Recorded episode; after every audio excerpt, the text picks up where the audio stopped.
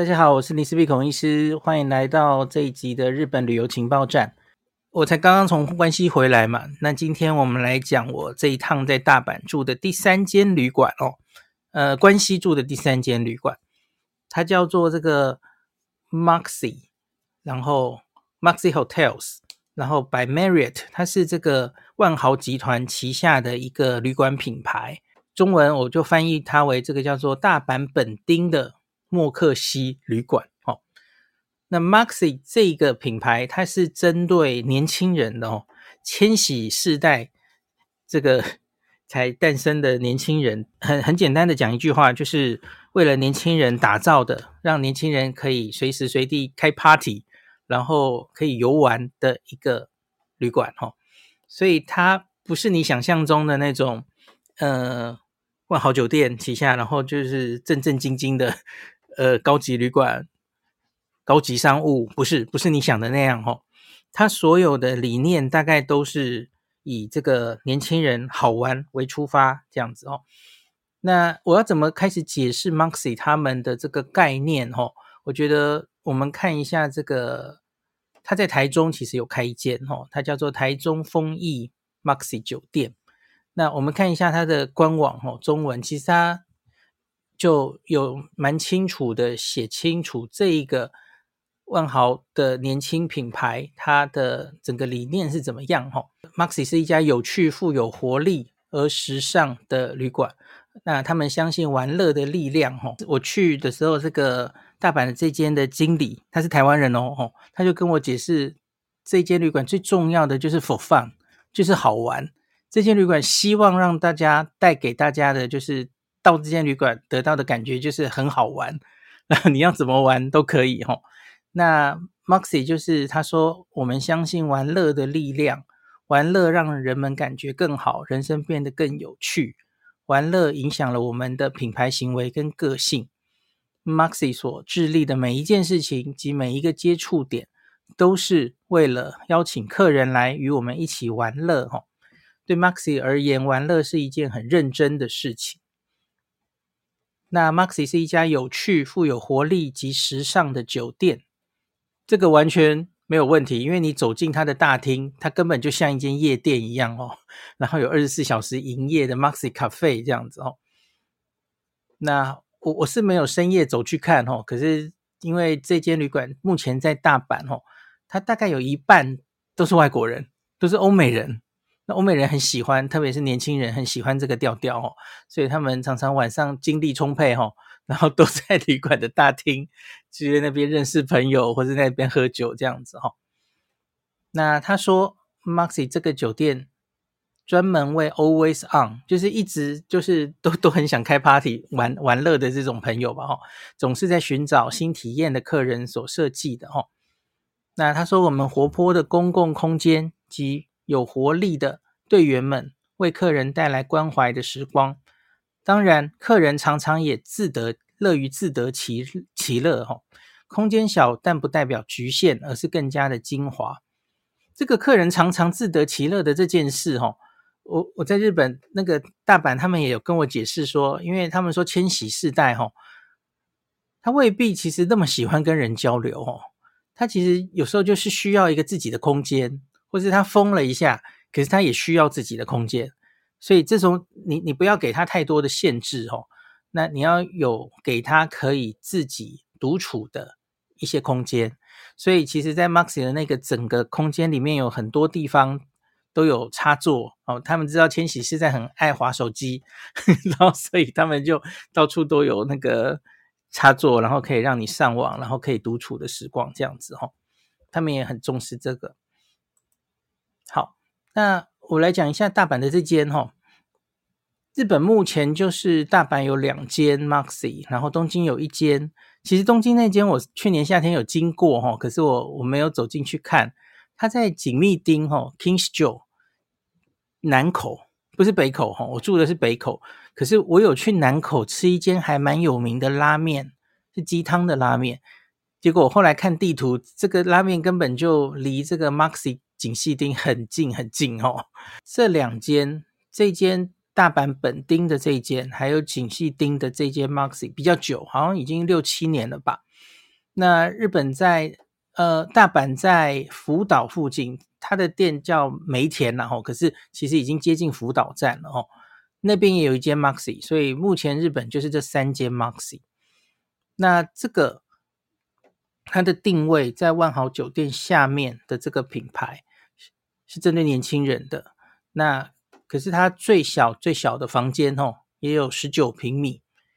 对，也没有小到很小了哈。它有很多种房型，最小两种十九平米，这个大概就有七十间了哈。那另外。往上一点，它大概大概有二十到二十二平米的，它是双人床或是一张大床的吼。那它最大最大的一个双床房，它有二十九平米，这个就只有五间了吼。所以大概房间是落在十九到二十二左右。那可是因为它这个房间的装潢吼是用工业风装潢，我觉得还蛮特别的吼。他会把很多椅子、桌子啊。都收纳在墙上哦，然后另外他年轻人嘛，他会觉得年轻人可能不需要浴缸，他就只有 shower。那所以我觉得整个房间看起来感觉还蛮大的哦，因为他把一些东西都收纳到那个 墙上去了，所以觉得感觉空间还蛮大的，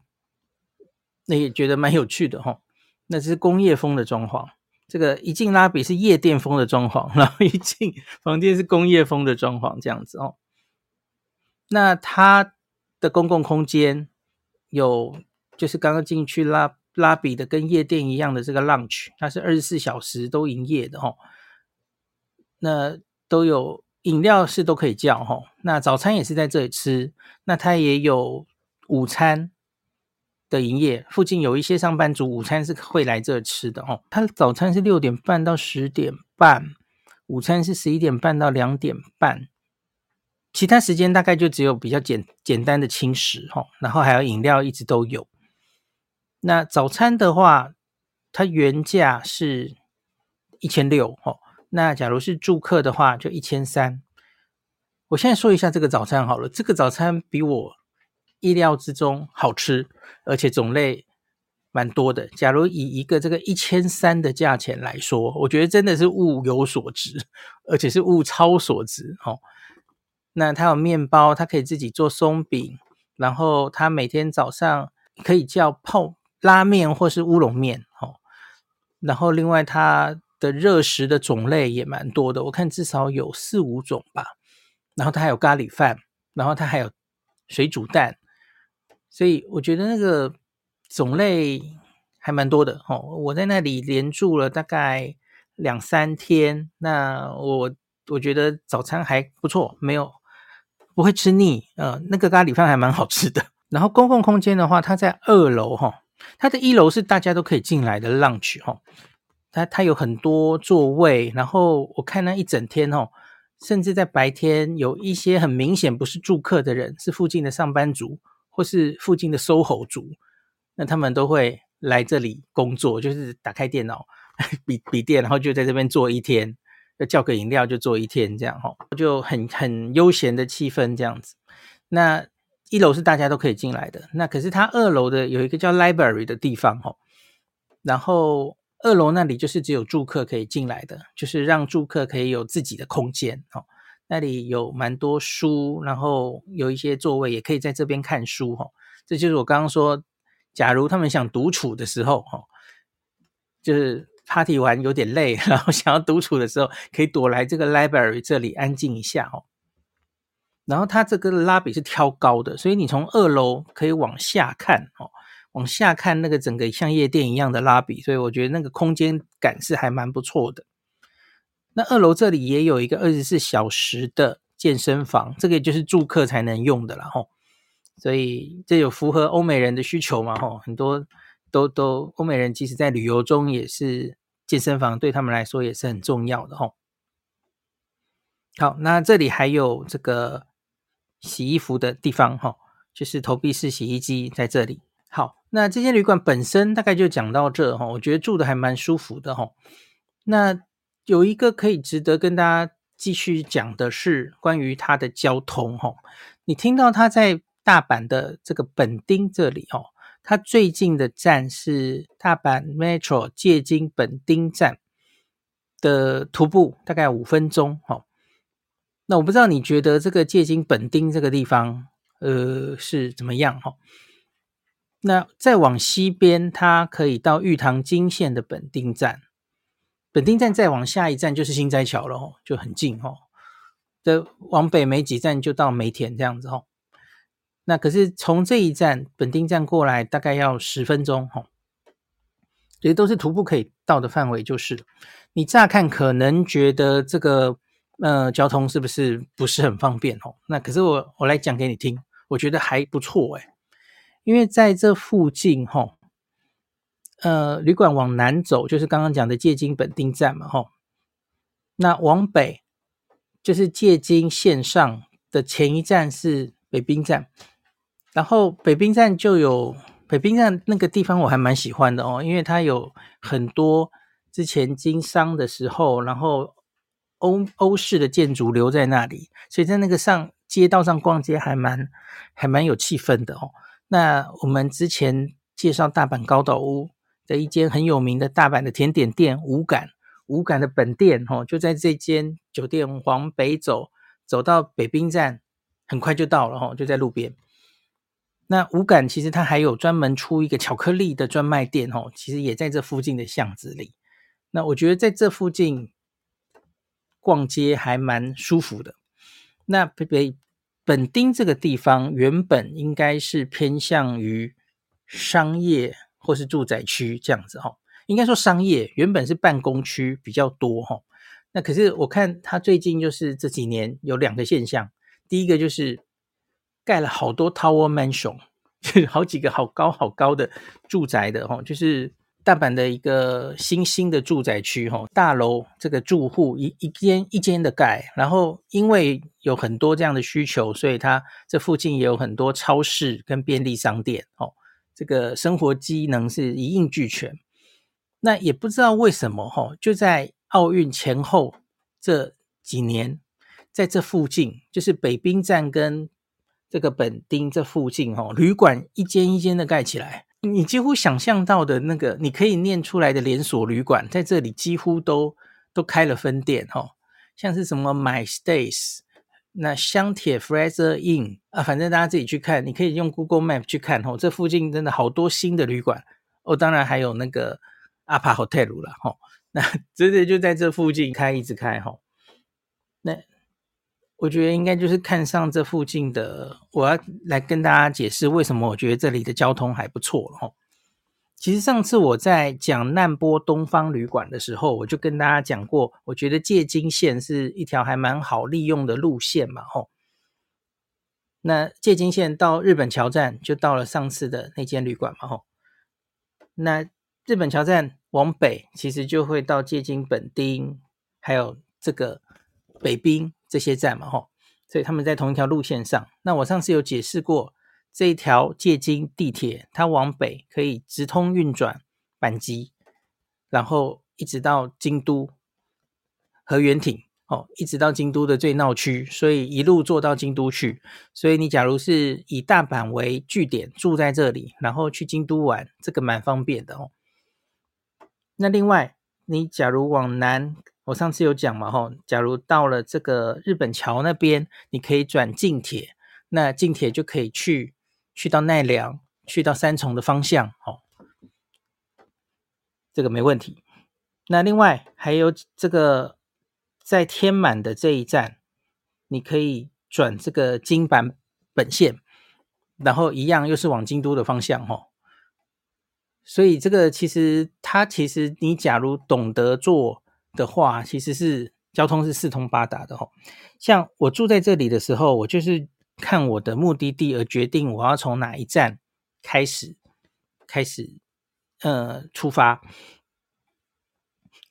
像是往南到借金本町的话，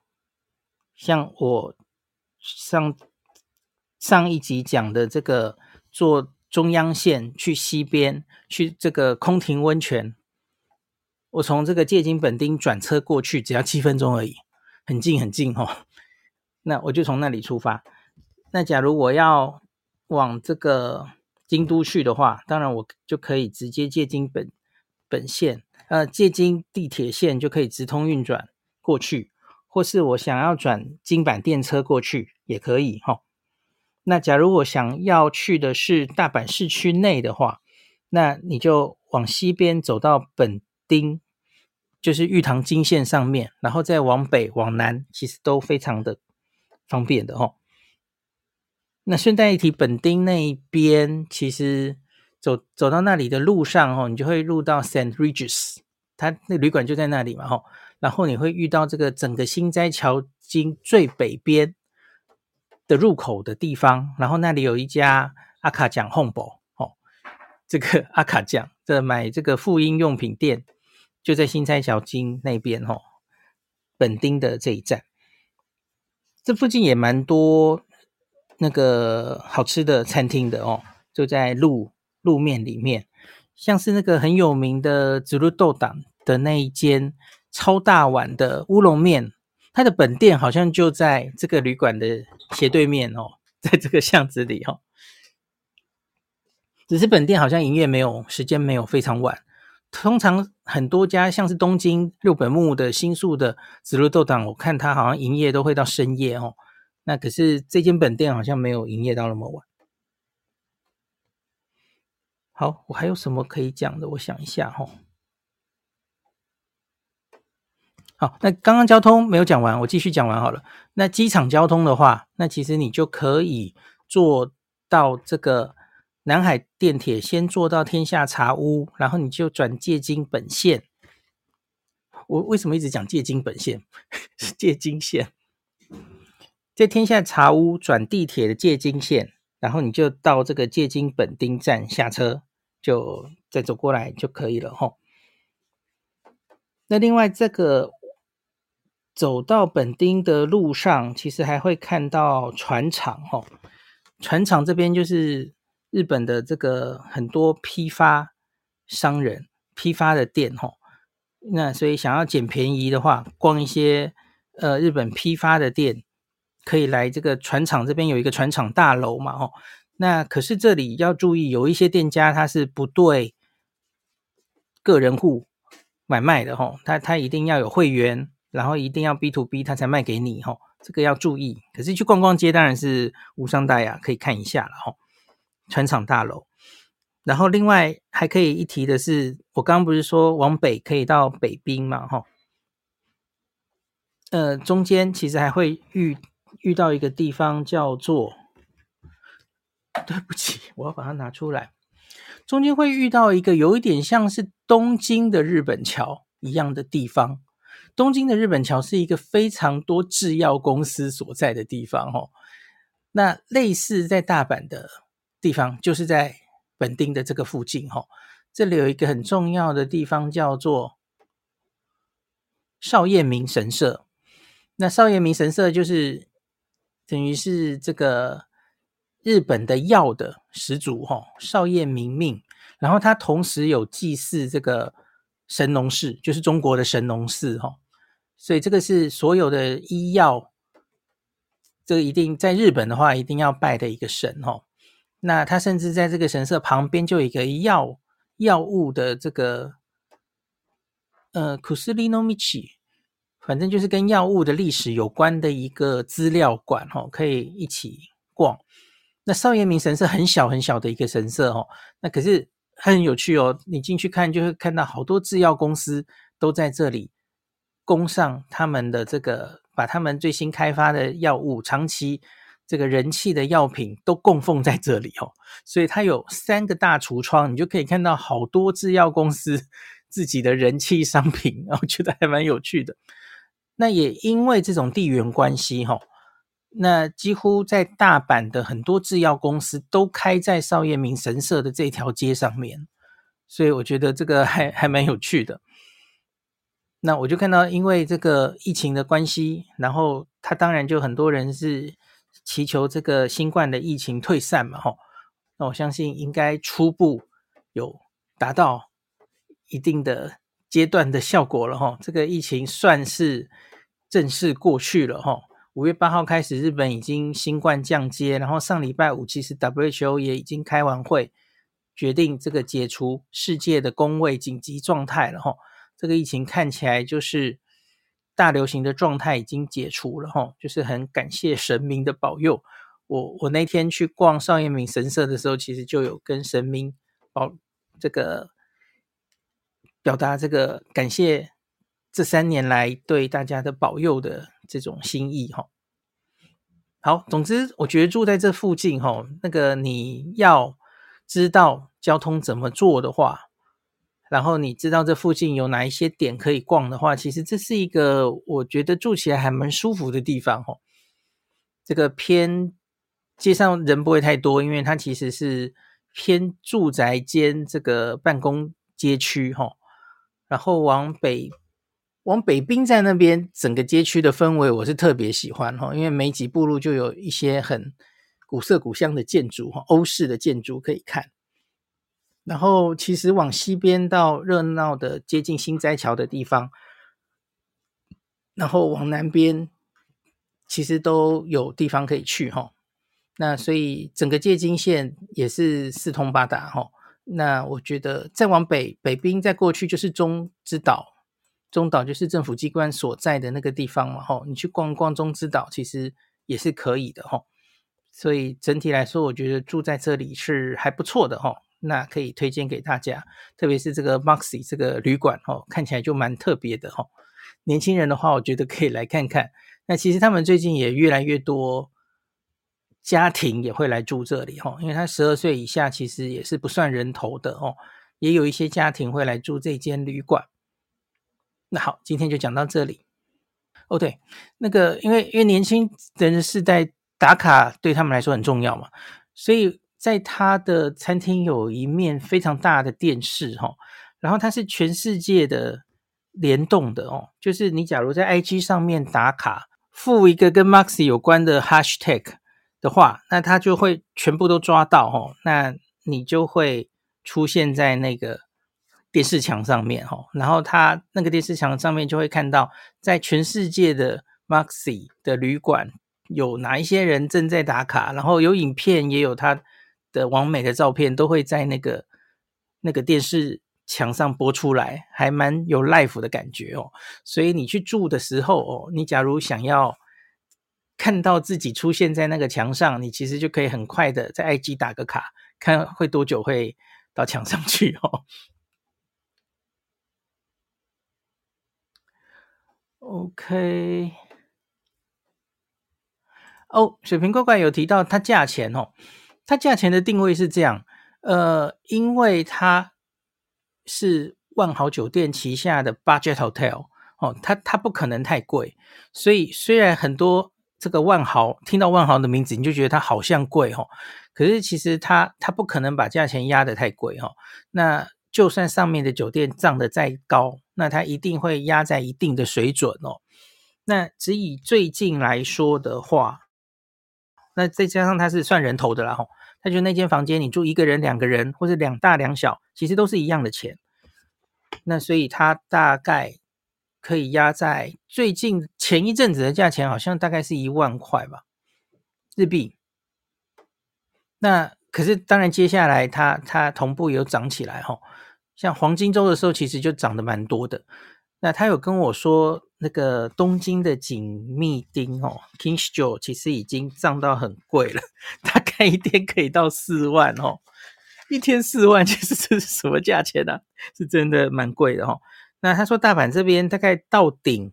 就是两万到三万了，不会再往上哦，大概两万左右吧。哦，感谢您收听今天林氏璧孔医师的日本旅游情报站。疫情后的时代，孔医师回到旅游部落客林氏璧的身份，致力于推广安全安心的日本旅游，随时为您送上最新的日本旅游资讯。如果你觉得这个节目对你有帮助，喜欢的话，欢迎你推荐给身边的朋友，或是在 Apple Podcast 上面留下评价，也可以留言五星评价，好像每天都可以留哦。行有余力的话，欢迎您赞助林氏璧孔医师喝杯咖啡。如果你想看到更多林氏璧发的日本旅游资讯，欢迎你加入脸书上的日本自助旅游中毒者粉丝专业，或是我也有 LINE 的官方账号 Telegram、Instagram，这些连接都在 Podcast 前面，我的电子名片里，可以在一个页面就看到我所有的发声管道，都欢迎您加入。那我们就下一集再见喽。